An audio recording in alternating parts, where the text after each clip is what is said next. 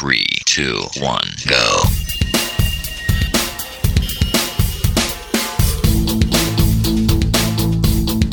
Enredando, la informática que se escucha.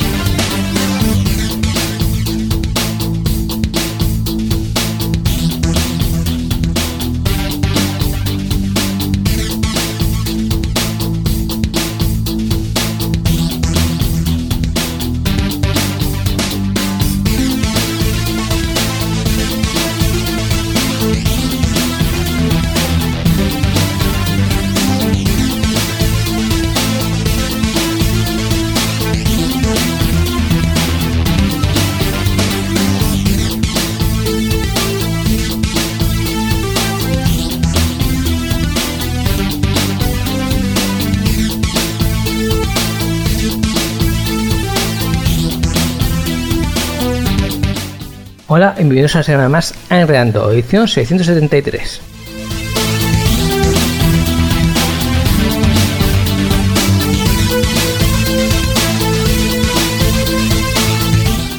Esta semana va a haber un pequeño cambio, nada importante. La cuestión es que por motivos personales se me ha complicado la vida un poquito más de lo habitual y bueno, pues voy a tener que irme antes, de forma que voy a hacer la introducción, voy a hacer el F1, por lo que la parte de noticias la va a hacer el compañero Íñigo. Esto va a durar unas dos semanitas, ¿vale? Y luego ya volvemos a lo de siempre. No os preocupéis.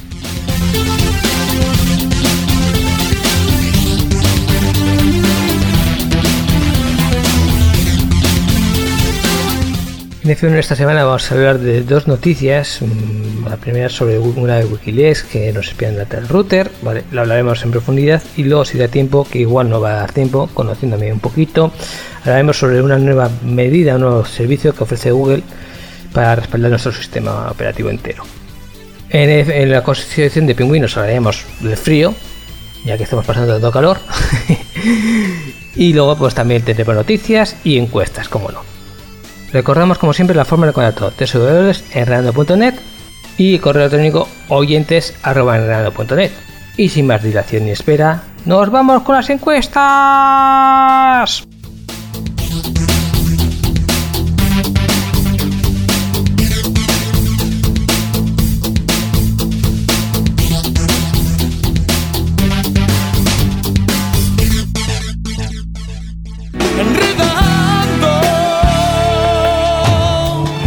Informática que se escucha.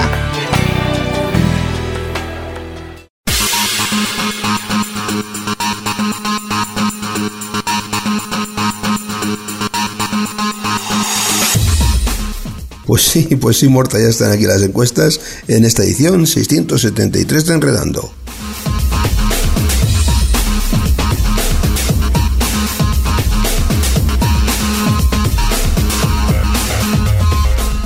Y comenzamos porque esta semana nos abandona. Y la pregunta que te realizábamos era, ¿eres usuario de Instagram? Estos son ya resultados definitivos, con un 77% no, este tipo de servicios no me interesa, con un 15% sí, desde hace bastante tiempo, y por último con un 8% sí, hace poco que lo uso.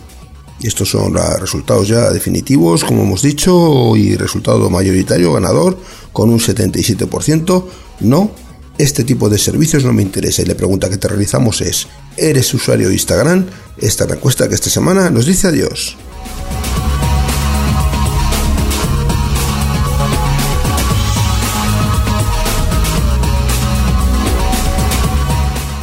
Y en la siguiente encuesta hablamos de drones y en concreto la pregunta es esta. ¿Eres propietario de un dron? Y estos son los resultados que dan por el momento. Con un 68% no, no me interesan estos dispositivos. Y tenemos empatadas un 11% de respuestas. En segundo lugar, sí, pero le doy muy poco uso. Y no, pero voy a comprarme uno en breve. Y finalmente con un 10%, no sé qué es un dron. Y se que queda gente que no sabe lo que es un dron. Resultado mayoritario por el momento con un 68%. No, no me interesan estos dispositivos.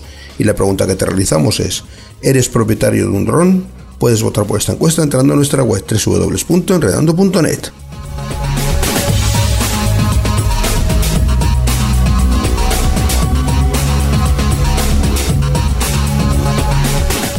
Y en la siguiente encuesta hablamos de smartphone y en concreto del nuevo sistema Android 7 que ya está disponible. Y esta es la pregunta. ¿Tienes un smartphone con el sistema Android 7 Nougat? Y estos son los resultados que van por el momento, con un 67%. No, tengo una versión anterior y no voy a actualizar. Y tenemos un triple empate con un 11%. Sí, pero porque yo actualice mi dispositivo. No, pero pronto voy a actualizarlo y no lo sé. Estas tres están empatadas un 11% y respuesta mayoritaria por el momento con un 67%. No, tengo una versión anterior y no voy a actualizar. Y la pregunta que te realizamos es, ¿tienes un smartphone con el sistema Android 7 Nougat? Puedes votar por esta encuesta entrando en nuestra web www.enredando.net.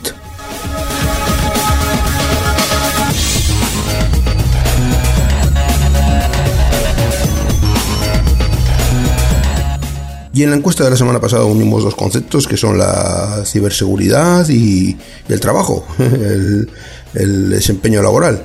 Y esta es la pregunta. ¿Te gustaría convertirte en experto en ciberseguridad como una salida laboral? Y tenemos dos respuestas solamente con votos vuestros. Un 67% no, prefiero otras salidas laborales. Y un 33% sí, me pondré a estudiar en breve. Estos son los resultados que hemos tenido opiniones de vuestras y bueno, la mayoritaria por el momento con un 67% es no, prefiero otras salidas laborales. Y la pregunta que te realizamos, que es la de la semana pasada, es, ¿te gustaría convertirte en experto en ciberseguridad como una salida laboral? Puedes votar por esta encuesta entrando en nuestra web www.enredando.net.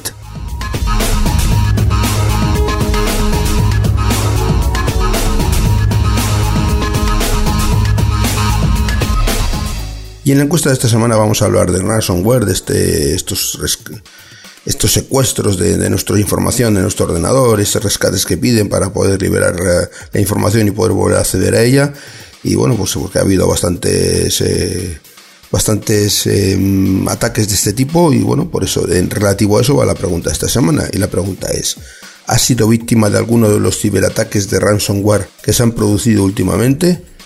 Y las respuestas que te proponemos son las siguientes. Sí, pero pude resolverlo fácilmente.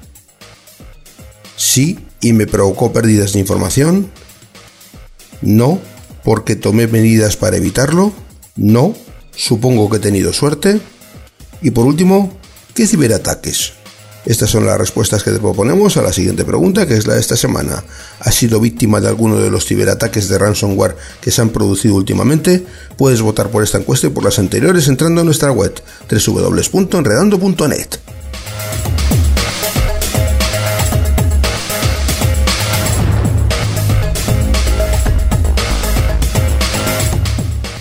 Y ya tenemos nuevamente aquí a Mortanauta que nos trae la sección de consultas F1.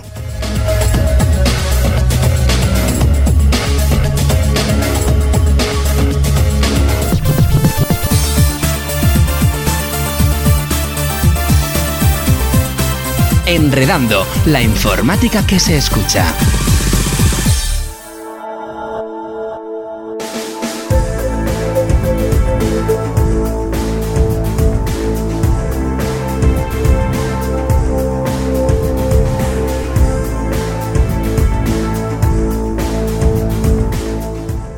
Hoy vamos a empezar hablando de un informe nuevo que ha salido en Wikileaks. Eh, si os fijáis, esta vez pues los medios pues no han hablado mucho del tema. Básicamente no porque no vamos a empezar con piranoias, simplemente porque los medios funcionan por inercia. Es decir, ¡ah! La guerra en Siria, muchos muertos, muchos muertos. Y luego al de una semana ya no se acuerdan de la guerra en Siria y sigue habiendo muchos más muertos, ¿vale? Pero bueno, los medios funcionan de esta forma. Hay que quererles o hay que tirar las orejas, yo estoy más por dos segundos. Pero es lo que hay. Bueno, pues ha salido un tema de Wikileaks. A mí me ha llegado un poquito de costado y mal que me ha llegado y que es muy interesante, muy interesante más que nada por el peligro potencial que es.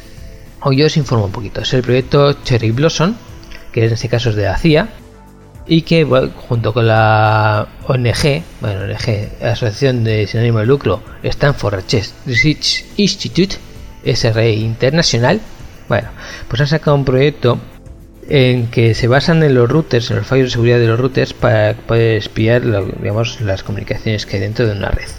Traducido al castellano. Nosotros estamos en nuestra casita y nos enganchamos a internet y para engancharnos a internet necesitamos un router. Vale, pues lo que dicen, en vez de atacar al ordenador, que tiene X medidas de seguridad y no sabemos si nos encontrar un Windows, un Linux o no sé qué, bah, muy complicado. ¿Cuántos routers hay en el mercado? X, los principales son estos. Vamos a mirar. Ah, mira, tiene este fallo de seguridad. Pues mira, a través de eso, como toda la comunicación que vosotros hagáis con el exterior tiene que pasar al router, nosotros pasamos a controlar ese router y entonces si tú visitas a Enredando, nosotros, pues mira, vemos que has visitado Enredando. Si tú visitas, eh, no sé, eh, Iberdrola, hoy me ha dado por Iberdrola, ¿vale? Estas semanas llevo Iberdrola. Eh, pues mira, vemos que has visitado Iberdrola. Es decir, controlan el router. El router al fin y al cabo, pues es un pequeño ordenador y como siempre tiene sus fallos de seguridad. Eh, para mí es especialmente peligroso por dos aspectos. Bueno, porque es que me espían, no sé qué, no sé cuántos, vale. Eso aparte de lo de siempre, ¿vale? Sí, yo quiero que mis datos sean míos y nadie más y nadie me tiene que espiar, ¿vale? Sea la CIA, sea la Policía Nacional, sea el que sea, ¿vale? Si yo no cometo un delito, nadie me tiene que estar espiando. Y si primero que demuestren que, o que tengan los sospechas de que cometo un delito y luego que me espíen, ¿vale? Pero bueno, aparte de esa inercia que ya es por sí peligrosa, me parece peligroso por dos aspectos. Primero, porque igual que en el caso de WannaCry, aquí tenemos que una, una agencia gubernamental yankee, ¿vale? en este caso es yankee, pero me da igual que sea francesa, china, alemana o, mexicana, ¿vale? me da igual de donde sea, pero tiene, digamos, conocimiento de unos agujeros de seguridad y en vez de proteger a sus ciudadanos y al resto de los ciudadanos de paso, ¿vale? el resto del mundo de paso, pues se lo guarda para, hacer su propio. Esto, como hemos visto en el caso de WannaCry, lo guardan pero se los pueden robar. Por lo cual, eh, digamos que para los malotes, te pueden poner a, una cosa que está, podría estar solucionada ahora mismo, pues es un peligro potencial y que nos puede volverse, pues se puede escapar de las manos en cualquier momento. Y segunda cuestión, porque el router es el único elemento de seguridad que no nos dejan, que nos imponen, por decirlo de alguna forma. Y eso es una política que llevan haciendo los, los operadores de comunicación desde hace años, en principio para nuestra seguridad, muy entrecomillado esto, porque aparte de nuestra seguridad, siguiendo entrecomillado, es para su comodidad en gran medida. Es decir, nosotros cuando lo que llamamos a Telefónica, Movistar, Orange, pues, que queráis, ¿vale? O no, pues dicen, vale, te ponemos internet en casa y te vienen con un router bajo el brazo. Al principio venían con un modelo, luego ya se impuso el router, pues sobre todo porque, oye, todo el mundo quería wifi, y ya te vienen con un router bajo el brazo y te dicen, vale, te pongo este router. Tú dices, bueno, ¿qué opciones tengo? ¿Me puedo poner uno mío? No, tiene que ser este router. Vale, y en ese caso, hacerle una, buena, a una pregunta. Bueno, ahora mismo podéis coger el teléfono y llamar a vuestro operador. Oye, ¿este router tiene acceso externo? Es decir, ¿pueden hacer ellos a tu router sin tu permiso? Ya veis que muchos, prácticamente todos, os van a decir que sí. Por lo cual, es, como os he dicho, un elemento que en vuestra casa, un elemento de vuestra seguridad pero que vosotros no, tenéis control. Lo tienen unos señores de que están en Barcelona, en Sevilla, en Madrid, en Badalona, donde quiso de San Pedro. Pero esos señores tienen acceso a vuestro router y es un elemento de vuestra red. De, vuestro ordenador se engancha al router, por lo cual una persona que tiene control administrador sobre vuestro router se podría conectar a vuestro ordenador. Ellos dicen que no. Yo os digo que muy posiblemente sí. Dependiendo de vuestras historias que tengáis en vuestro ordenador, ahí no voy a poner la mano al fuego, pero sí es muy posible, ¿vale? Porque nosotros no sabemos qué, está haciendo ese router. Es más, vosotros te vais de un router con una clave. En muchas operadoras eh, hay dos claves. Una la que se da al cliente y otra la de superadministrador. Yo en el caso, vamos a decir el color, en un caso de, una operadora roja, pues bueno, que iba a ponerlo en la empresa. Y bueno, y la primera que le pregunta es si tenéis acceso al exterior. Sí, yo no quiero que tengáis acceso al exterior. ¿Cómo lo podemos arreglar? No se puede evitar. Pues al final, en medio con el técnico, medio con la persona que me lo instalaba, hice una especie de anchullo y lo conseguimos cortar. Pero la respuesta oficial de la operadora es que no, eso se tiene que hacer porque así ellos pueden actualizar el sistema, etcétera, etcétera. Vamos a ver, yo soy mayorcito y puedo cuidarme de mí mismo, porque no puedo actualizar yo mismo el router, o si no, afrontar las consecuencias. No, tú no eres bienvenido a llevar tu propia seguridad. Muy peligroso y una inercia muy peligrosa, ¿vale? ¿Qué se va a hacer? Es así, ¿vale? Por lo cual eh, vamos a buscar una forma de solucionarlo.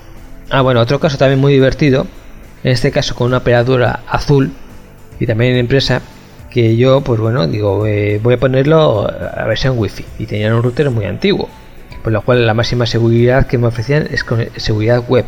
Seguridad web, estamos hablando de una seguridad de hace 15 años, por favor, vamos a hacer algo más moderno. Ponerme por lo menos un VPA2, ya no os digo mucho más, ¿no? Pero un VPA2, ¿qué, menos de pedir? Llamé a la operadora, mira, tengo, tengo este problema, tengo, me tenéis aquí un router muy antiguo, eh, quiero conectarlo que hay dispositivos por wifi, pero solo me ofrecéis seguridad web. Necesitaba algo más, algo más del día. ¿Me ¿Podéis cambiar el router, por favor? No, no se puede. ¿Por qué? O sea, es algo que os estoy pidiendo, es una cosa que hace falta. no puedo utilizar el router, propiamente dicho. El router funciona. Si funciona, no se puede cambiar.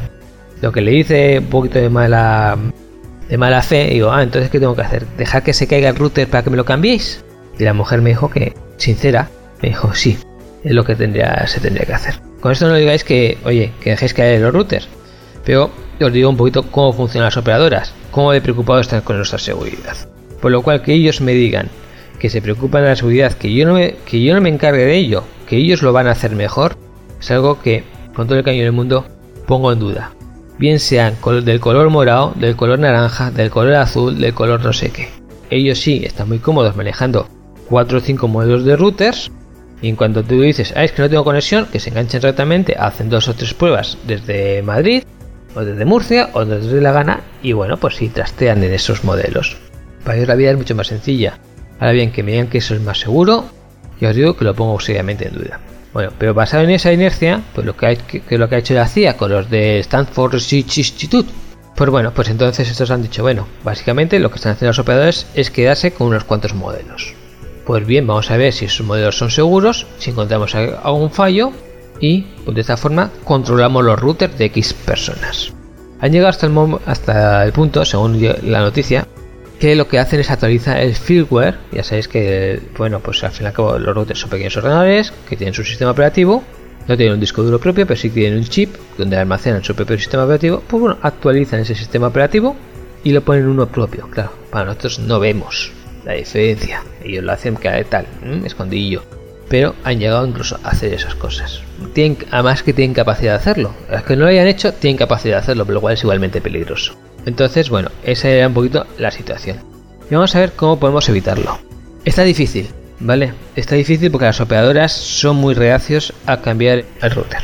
Bien, hay dos opciones. Primero, que el router simplemente nos proporcione internet, pero que no sea el aparato que gestiona nuestra red. Para eso lo ponemos como eh, tenemos que configurar el router de forma paralela y comprar nosotros un router propio. Entonces, el internet incluido va a llegar a nuestros routers, o sea, perdón, va a llegar al router de la compañía y el internet incluido va a llegar a nuestro router. Y ya todos los aparatos en casa están conectados a nuestro router que lo hemos comprado en una tienda.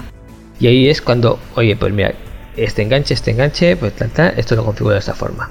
Seguimos sin poder protegernos porque al fin y al cabo el internet en crudo va a pasar por el otro router. Es una solución intermedia, ¿vale? Es una forma de evitar que acceda a nuestro sistema porque tenemos nuestra propia seguridad. Pero eh, si nuestro, en este caso, si los malotes eh, han interferido el router de la compañía, van a poder ver lo que navegamos, sí, ¿vale? Pero bueno, es una solución intermedia. Una solución más válida, pero también, también es un poquito más complicada, es que compremos otra vez un router nuestro. Esto estamos hablando de 30, 60 euros y hay routers muy majos. Por supuesto, si queréis gastar 1000 euros, a ver los hilos, ¿vale? Pero bueno, por 30, 60 euros tenemos aparatos muy, muy majitos. Por 300 euros tenemos unas naves espaciales que lo flipáis. O sea, es que además les salen, tengo en mente ahora mismo uno que le salen cables y antenas por todos los sitios y verdaderamente parece una nave espacial, ¿vale? O sea, la pueden utilizar para una película tranquilamente bueno, esos son 300 euros, ya os digo. Por 30 60 euros hay aparatos muy buenos y que nos valen perfectamente para casa y para empresa. Bueno, pues lo, que tenemos que hacer es comprar un aparato nuestro y lo que vamos a intentar es tirar el router de la compañía al cajón y que la internet entre en nuestro aparato. Para eso necesitamos los datos de conexión, ¿vale? Un PPU, no sé qué, no sé cuántos son los datos. Son 4 o 5 datos que os va a costar eh, que la compañía os lo dé. Os va a costar, ¿eh? En principio tenéis derecho a ello. Le llamáis, se hace remolones, primero porque ni ellos mismos muchas veces lo tienen, es decir, no os cabréis nunca, lo que siempre os digo, no os cabréis con la chica que os va a atender, chico, chica que os va a atender al teléfono. Ella está siguiendo las órdenes de su jefe, que es el que le paga el sueldo. Entonces, eh, vais a llamar, vais a tener que insistir, insistir, insistir. Muchas veces es más rápido buscarlos en internet. ¿eh? A ver, pues eh, foros de ASL y cosas de estas, muchas veces los tienen. Para tal operadora, los datos de conexión son estos. y funciona. vale, es así. Pero lo propio es que pidáis a la operadora esos datos de conexión. Vale, entonces compramos el aparatito, metemos esos datos de conexión y funciona. Ahora bien, os he dicho antes que tiramos el router de la operadora a la basura. No, no lo hagáis, porque cuando hay un problema, y sabiendo ellos que tenéis un router propio, lo primero que va a decir es, vuestro router está roto y me estáis echando la bronca a mí, no sé qué, no sé cuántos. Me van a echar la culpa al router, no van a hacer ninguna prueba. Directamente es, ah, se te ha roto el router, es problema tuyo, no queremos saber nada. Bueno, entonces el caso es cuando sacáis el suyo y decís, mira, también lo he probado con el vuestro y me sigue fallando.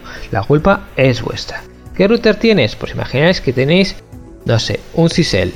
Se me ocurre, ¿eh? Parece una... o un Cisco. Vale, estos ya no se venden así tranquilamente. Pues bueno, dices, no, es que tengo un Cisco. Ah, no, es problema del Cisco. Directamente. No, no, pero si dices, no, es que tengo el vuestro. Entonces ellos ya se nos ha fastidiado la excusa. Vale, entonces sí que se conecten remotamente, todo lo que quieran. 10 minutos hasta que arreglen el problema y luego lo vuelves a guardar en el cajón. Pero en ese caso sí. Nosotros estamos gestionando nuestra propia seguridad.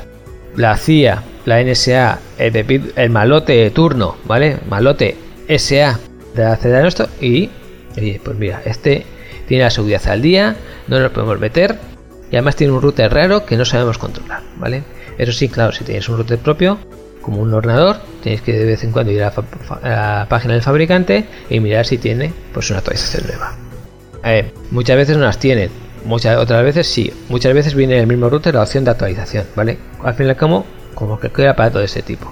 De vez, de vez en cuando entran en el router, oye, hay actualización si no tiene la opción dentro de lo que es la configuración del router, pues vamos a la página del fabricante, hemos dicho que es Cisco, por ejemplo, pues mira, vamos a la página de Cisco y miramos si tiene uno.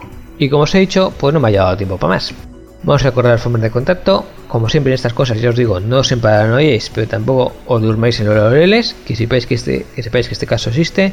Si apretáis un poquito las torgas a las operadoras, pues se tomará un poquito más en serio nuestra seguridad, aparte de nuestro dinero, que nuestro dinero lo tiene muy en serio, pero nuestra seguridad no creo yo tanto. Y bueno, pues siempre mejoran las cosas. Recordad la fórmula de contacto f1.net y el foro de la página web. Sin más, hasta la próxima semana.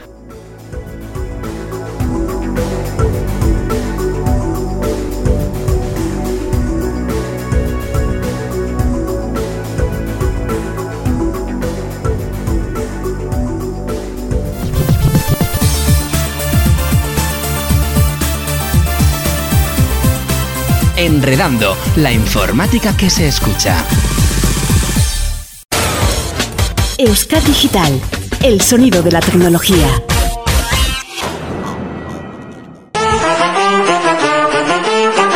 A veces, la legalidad es un concepto flexible, tan flexible que se deforma.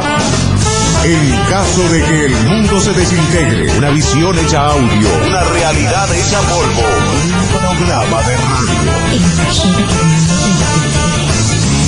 En caso de que el mundo se desintegre. Escúchalo en Euskadi Digital de lunes a viernes a partir de las 11 de la noche.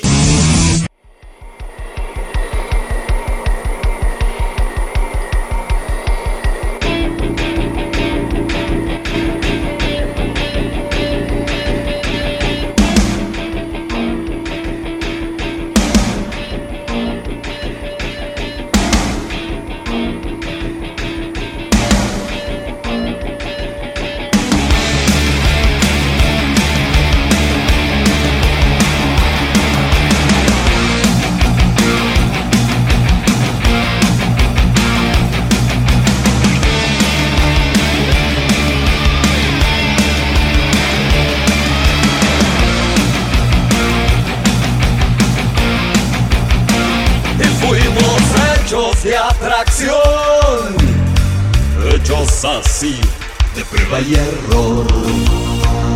viajando hacia el sol. Un cielo gris de nubes bajas nos dio sentido para buscar, para encontrar una extensión de tierra seca muestra la devastación de todo lugar,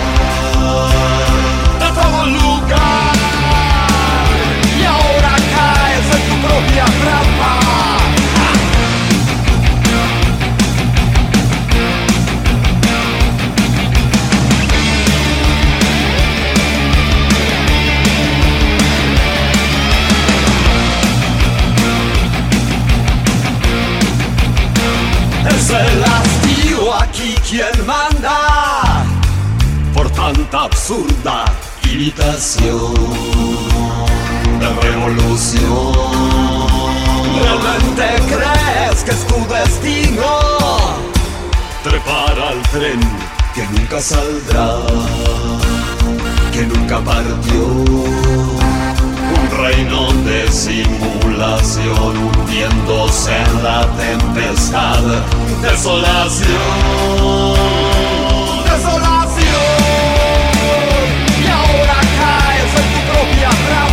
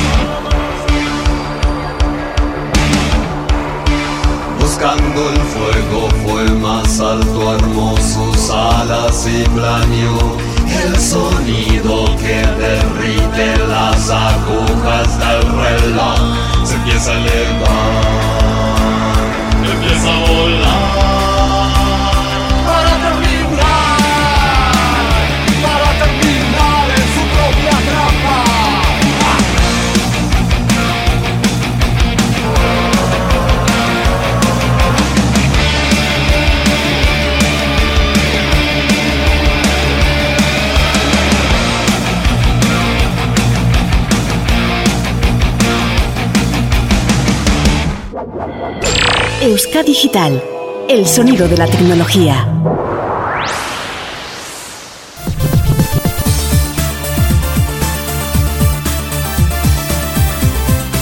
Enredando, la informática que se escucha.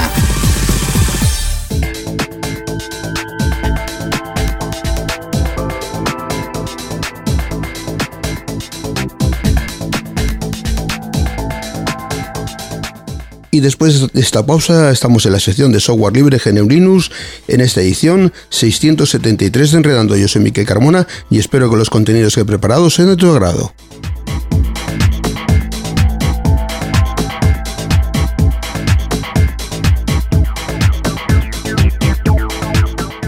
Y vamos a comenzar por un juego, un juego para la plataforma KDE llamado K-Hangman.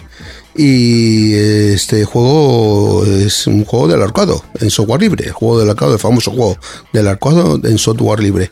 Sobre este juego hay una información, muy interesante en la Wikipedia y la voy a dar la dirección desde el principio. La página es es.wikipedia.org barra wiki barra K-Hangman y se deletrea porque no, mi pronunciación ya sé que no es muy buena, pero bueno, lo vamos a deletrear. K-H-A-N-G-M-A-N. Y bueno, es el juego del arcado. Es un juego de ordenador educativo diseñado para los niños y está basado en el juego del verdugo clásico. Y forma parte del paquete KDEDU. De, hay varios softwares que están incluidos en este paquete en diferentes programas. Está hablando de diferentes partes, eh, diferentes softwares que vienen en este paquete completo KDEDU y bueno, este K Hatman es uno de ellos y está dirigido a niños y niñas a partir de 6 años.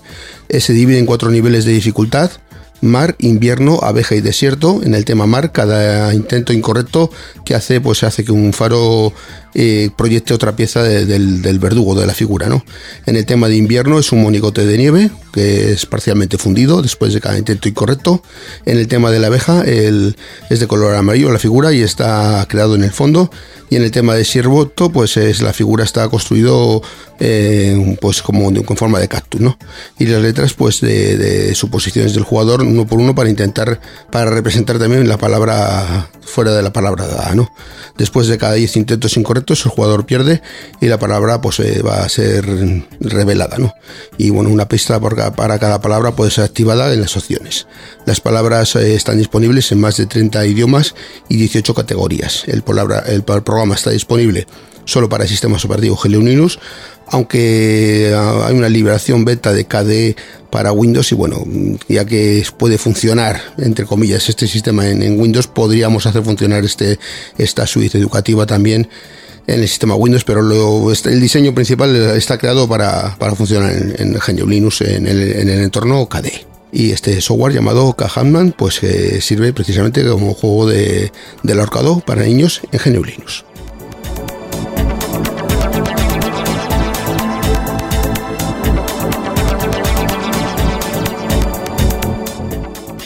Y hemos empezado hablando de juegos y continuamos hablando de juegos. En concreto vamos a hablar de un juego llamado Sprint 1944 y es un juego de software libre sobre la Segunda Guerra Mundial. Este juego eh, es un juego de estrategia y está ambientado en la Segunda Guerra Mundial.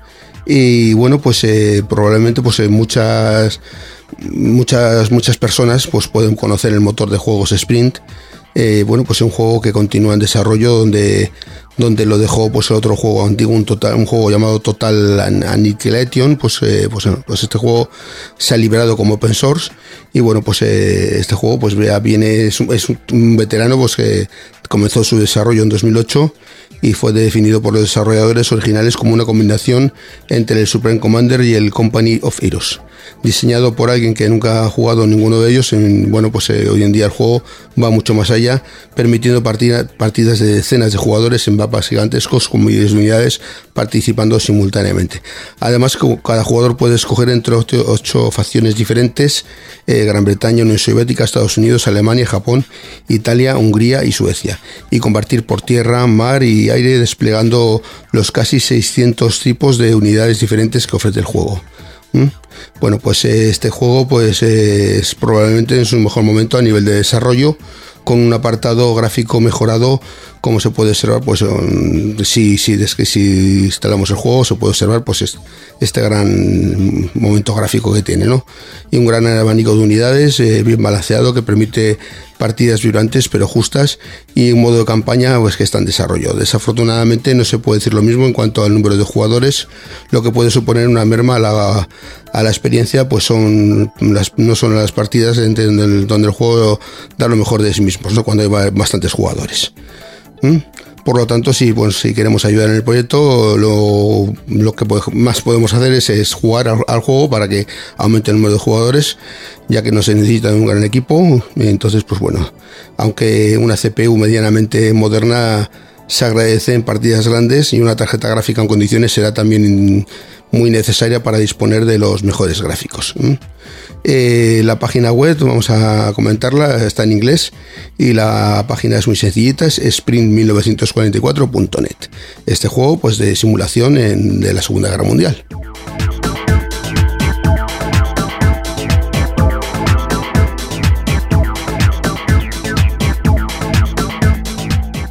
Y ahora vamos a pasar a hablar de una distribución una distribución ligera esta que está basada en Debian y que se llama Sparky Linux y está en su versión 4.6. Eh, Sparky Linux, eh, bueno, pues esta distribución, eh, pues mm, bueno, vamos a hablar un poquito de, esta distribución, mm, sobre todo porque es muy, es muy ligera. Tiene sus orígenes en Polonia y ha sido creado con la finalidad de ofrecer una distro muy ligera con la estabilidad de Debian y bueno, eso nos aseguran los, desarrolladores, el equipo de desarrollo, que ha cuidado los detalles para que la distro se comporte de una manera fluida en ordenadores con muy pocos recursos, pero que ofrezca a su vez alto rendimiento en ordenadores más modernos. El anuncio de la versión de Sparky Linux 4.6 eh, ha sido realizado recientemente desde la web oficial de la herramienta. Eh, bueno, y se asegura que Sparky Linux es una versión estable y que será distribuida eh, con los entornos de escritorio del XD y el, X, eh, y el XFCE, los dos, el XD y XFCE. Además de contar con las ya conocidas eh, gráficas de instalación, lo que nos permitirá tener un sistema operativo a tono con un conjunto mínimo de aplicaciones. Eh, bueno, vamos a hablar un poquito de, los detalles, de las características incluye este Sparky Linux 4.6. Se distribuye con la base de Debian 9 estable y el kernel Linux 4.930. Como hemos comentado ya con escritorios, escritorios LXD y XFCE, eh, con Mozilla Thunderbird como cliente de correo. Eh, protocolo HTTPS por defecto bien incluido, incluye también el tema Sparky 5 con un alto rendimiento en aplicaciones con las librerías gráficas GTK, añadidas múltiples modos de arranque, arranque en vivo y en modo texto, o sea, en modo live y en modo texto. El gestor de instalación es el famoso Calamares en su versión 3.1. No- Viene con nuevas combinaciones de teclas y posee una nueva herramienta de notificaciones de actualizaciones, por lo que estará siempre informado sobre la disponibilidad de nuevos paquetes, de, nuevas, de nuevos programas, de nuevas versiones de los programas. Se ha actualizado una gran cantidad de, de librerías y bueno, se han limpiado los paquetes de versiones anteriores. Y bueno, se está, este, esta instrucción va a seguir manteniendo soporte para arquitecturas de 32 y 64 bits. Y bueno, y otras muchas cosas que incluye también en, y que podéis ir descubriendo pues, si- os, os interesa y, y instaláis esta eh, distribución ligera basada en Debian llamada Sparky Linux. Eh, comento esto de, los, de las arquitecturas de 32 o 64 bits porque la, la tendencia que está, estamos, estamos viendo últimamente es que cada vez más distribuciones van abandonando poco a poco la arquitectura de 32 bits y se centran solamente en la 64 bits e incluso también algunos programas de software libre y bueno pues es de destacar pues que esta distribución pues mantenga las dos las dos versiones. Eh, vamos a hablar la página oficial de- del proyecto, esta distribución ligerita basada en Debian llamada Sparky Linux y la página es sparkylinux.org. Lo voy a deletrear S-P-A-R-K-Y Linux L-Y-N-U-X.org sparkylinux.org.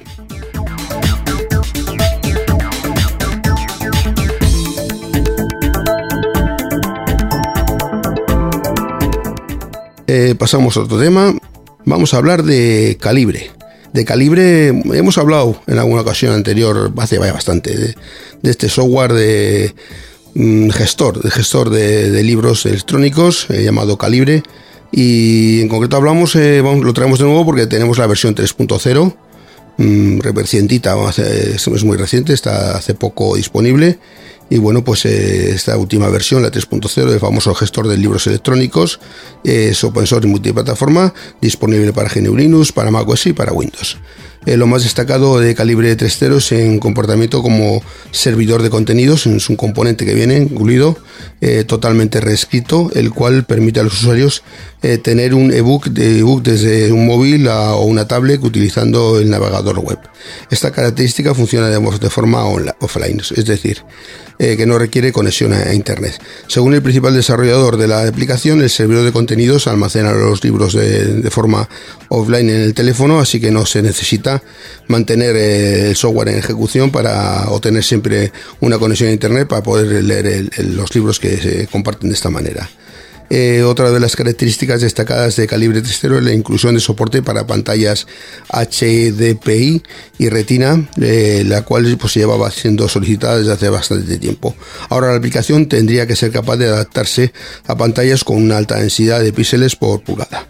El tema de los iconos por defecto se ha sido modificado y ahora se permite establecer temas de iconos procedentes de terceros. También merece la pena destacar el soporte para convertir libros a documentos docx, o sea, docxml, y de Microsoft, o sea, el sistema de Microsoft, este es sistema docx de Microsoft, que viene junto a una gran cantidad de, errores corregidos también que mejoran el, el- driver Kobo y bueno, el navegador de etiquetas, CH CHM Input y el visionado de los propios libros electrónicos. Calibre es un gestor de y organizador de libros electrónicos que permite la conversión entre distintos formatos para libros electrónicos, además de poder funcionar como un buscador de noticias.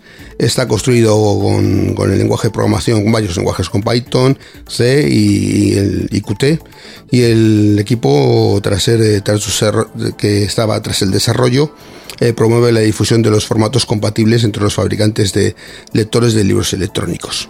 Eh, bueno, simplemente comentar que tenemos una página web con mucha información sobre calibre, una información muy interesante en la página de la Wikipedia. La dirección es es.wikipedia.org barra wiki barra calibre guion bajo paréntesis software. Y cierro paréntesis, calibre C A L y latina B R E, calibre. Como suena lo del calibre de la medida, pues eso es lo mismo.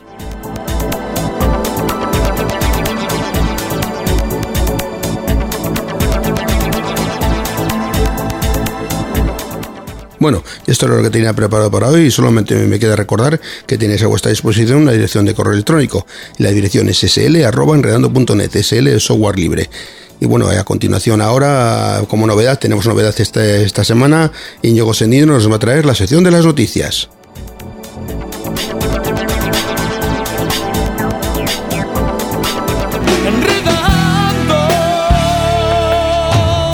La informática que se escucha.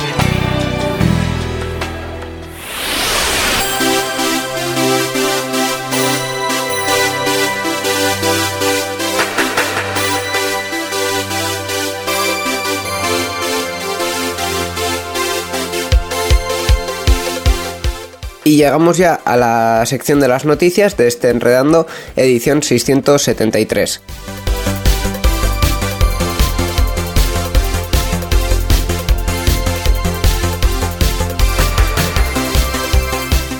Como Morta ha comentado en la primera parte del programa, la parte de las noticias durante esta semana y durante la que viene, eh, no la va a presentar él. Voy a ser yo el que os va a contar la actualidad tecnológica de la semana. Yo soy Íñigo Sendino.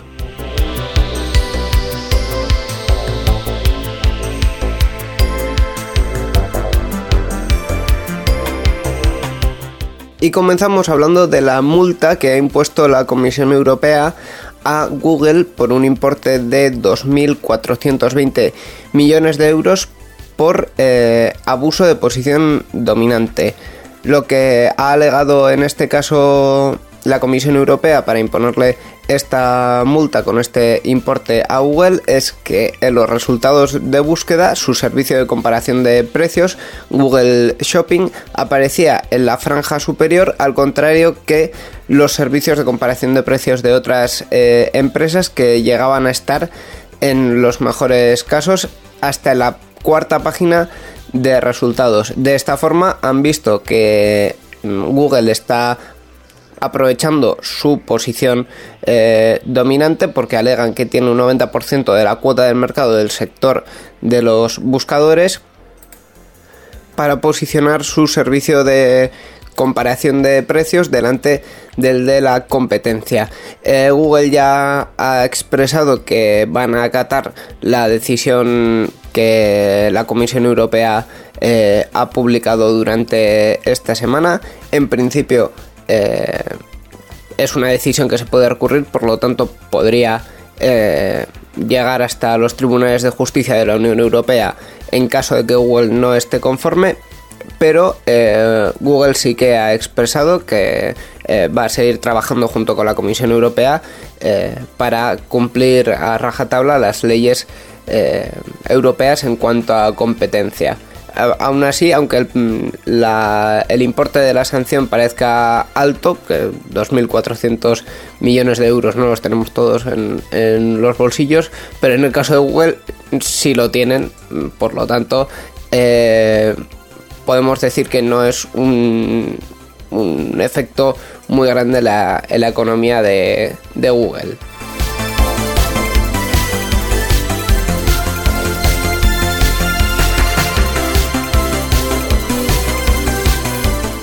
Y pasamos a comentar la noticia que ha motivado la encuesta de esta semana, esa encuesta en la que os preguntábamos sobre los ataques de ransomware que se están produciendo últimamente y hablamos en plural precisamente porque ha aparecido otra campaña de ransomware eh, precisamente siguiendo la estela de WannaCry, ese virus que apareció hace algunas semanas.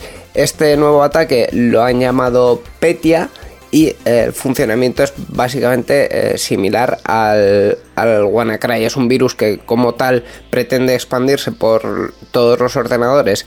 Eh, aprovechando los agujeros de seguridad de Windows, en este caso aprovechando eh, un exploit que hay en el protocolo Samba de compartición de archivos y este virus lo que hace es cifrar el disco duro del ordenador en el que se ejecute para dejar eh, inhabilitados en principio todos los archivos que estén dentro y luego pretender eh, propagarse.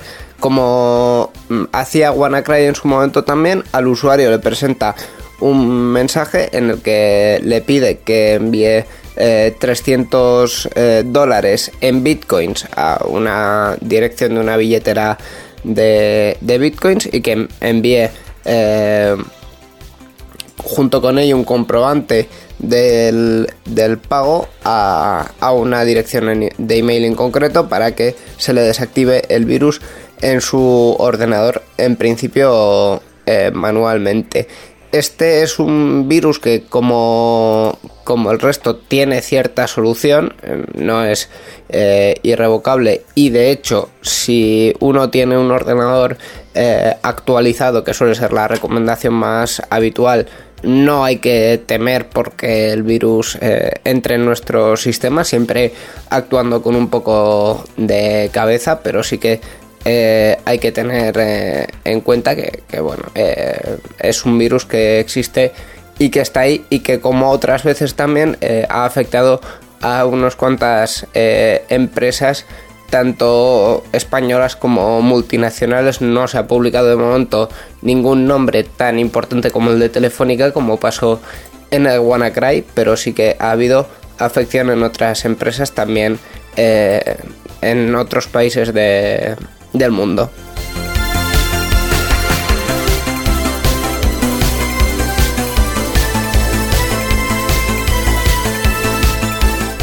Y precisamente hablando de WannaCry, es un ataque, un virus que todavía no ha desaparecido y de hecho durante esta semana también hemos tenido conocimiento de que ha afectado a una fábrica de coches de Honda, de la empresa japonesa y que ha eh, obligado a parar la fabricación de su planta de Sayama, que es una ciudad situada al noroeste de Tokio.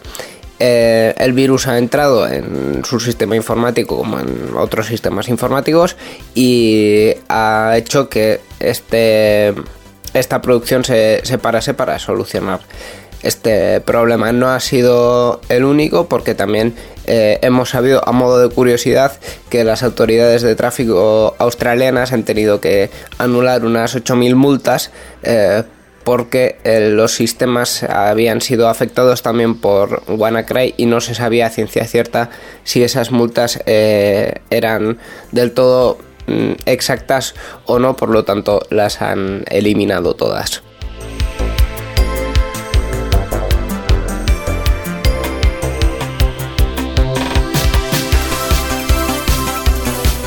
Y continuamos hablando de ataques informáticos, en este caso eh, no en ordenador, sino en móvil, dado que eh, esta semana se ha detectado un troyano que es capaz de enviar SMS premium eh, al usuario en dos aplicaciones de la tienda de Google Play. en este caso la detección ha sido por parte de Kaspersky Lab que ha visto que en dos aplicaciones que se llamaban Magic Browser y Noise Detector eh, residía un troyano llamado Ztor que era capaz de enviar SMS eh, premium, SMS de alto coste eh, mediante la ejecución de la aplicación sin en principio pedirnos eh, más eh, permisos. Estas aplicaciones sí que han tenido cierto impacto en descargas. La primera Magic Browser tuvo 50.000 descargas y la segunda Noise Detector casi 10.000, aunque Google Play eliminó las aplicaciones al poco tiempo.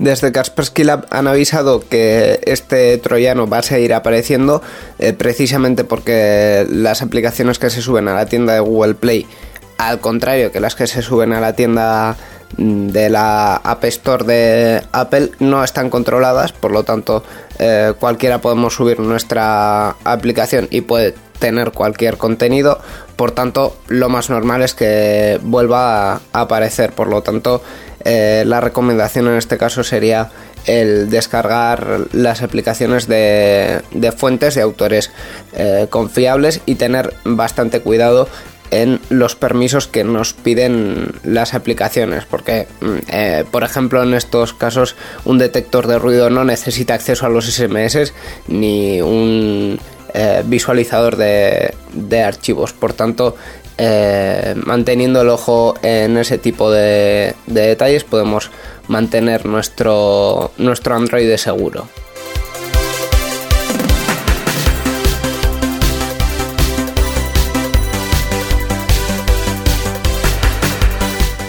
Y continuando con Kaspersky Lab, eh, también esta semana hemos leído un informe que han publicado desde el laboratorio de virus en el que eh, no solo analizan virus por supuesto sino cualquier tipo de ataque o amenaza. Y en este caso nos han contado que más de la mitad de los españoles compartimos fotos y vídeos eh, delicados en internet. En concreto han cifrado en un 91,5% de personas que comparten información de cualquier tipo en Internet y que casi eh, la mitad, el 53%, algo más de la mitad, sube fotografías y vídeos de contenido privado o, delicado, ya sea suyo o de terceros. Este informe se ha hecho en base a, una encuesta en la que también se recoge que la tendencia de publicar material sensible es más común entre los jóvenes entre 16 y 24 años eh, un 52% de ellos afirma haberlo hecho alguna vez y que según va avanzando la edad eh, se va reduciendo hasta el 31% en los mayores de 55 años. Asimismo, el informe también analiza otro tipo de material, no solo material gráfico como fotografías o vídeos, eh, sino también material como información financiera o, de pagos, que un tercio de los españoles dice este estudio que comparten ese tipo de información, o su DNI o cualquier eh, tipo de documentación como el carnet de conducir, con un 41%, o casi un 30% que comparte contraseñas. Todos estos datos mm, es prácticamente lógico decirlo, pero se, dice si hace falta. Son datos que no hace falta compartir eh, en Internet y mucho menos de manera pública porque nos estamos eh, arriesgando a, por ejemplo, los... Eh, en los casos de la información financiera, un posible eh, robo de, nuestro dinero mm, de forma innecesaria. Son datos que publicarlos no tienen realmente eh, mucho sentido y que siempre hay que andar con cuidado con ellos y que bueno, en general todos los datos que ponemos en, internet eh, pasan a ser públicos y tenemos que tener mucho cuidado con fotos, eh, con vídeos, sobre todo con fotos y vídeos de, otras personas y también como recomienda el director general de Kaspersky Lab Iberia, Alfonso Ramírez, los usuarios se lo tienen que pensar dos veces antes de compartir públicamente información importante.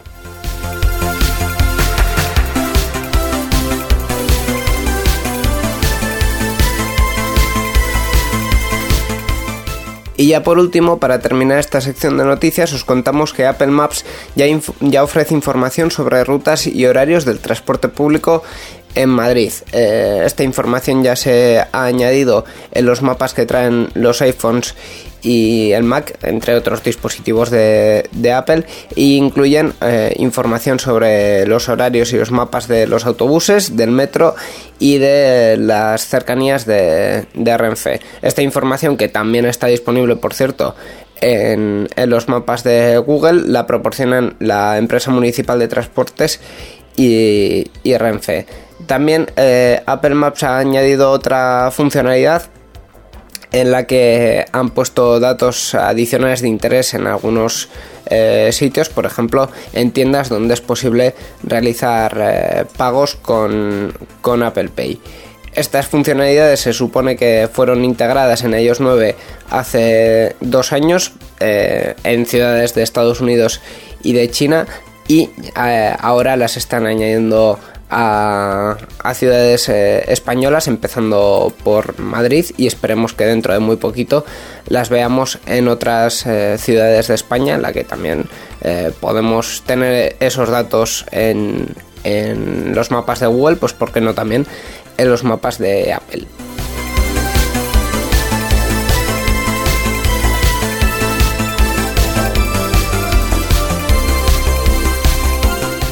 Y hasta aquí ha llegado la sección de noticias por esta semana. La semana que viene volveremos con más actualidad tecnológica.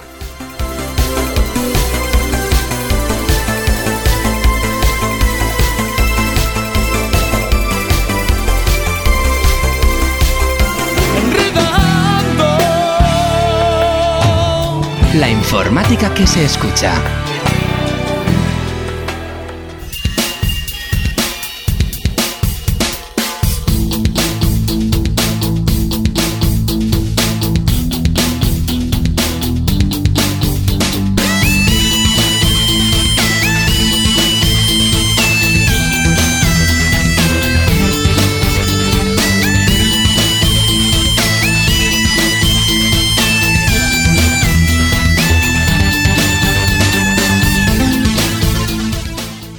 Este bloque de noticias finaliza el programa de hoy.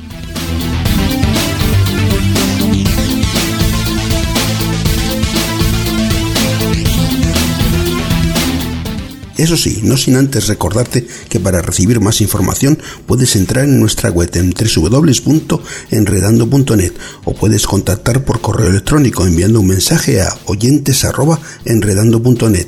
Repetimos, oyentes@enredando.net.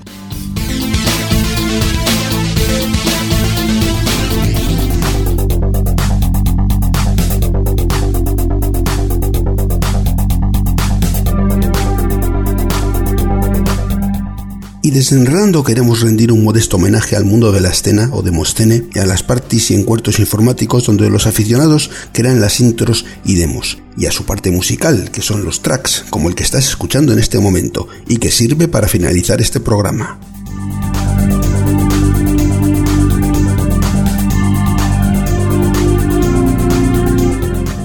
Gracias por tu atención. Esperamos que los contenidos que te hemos traído hayan sido de tu agrado. Y si quieres volver a repetir, la próxima semana te traeremos nuevos contenidos. ¡Feliz semana!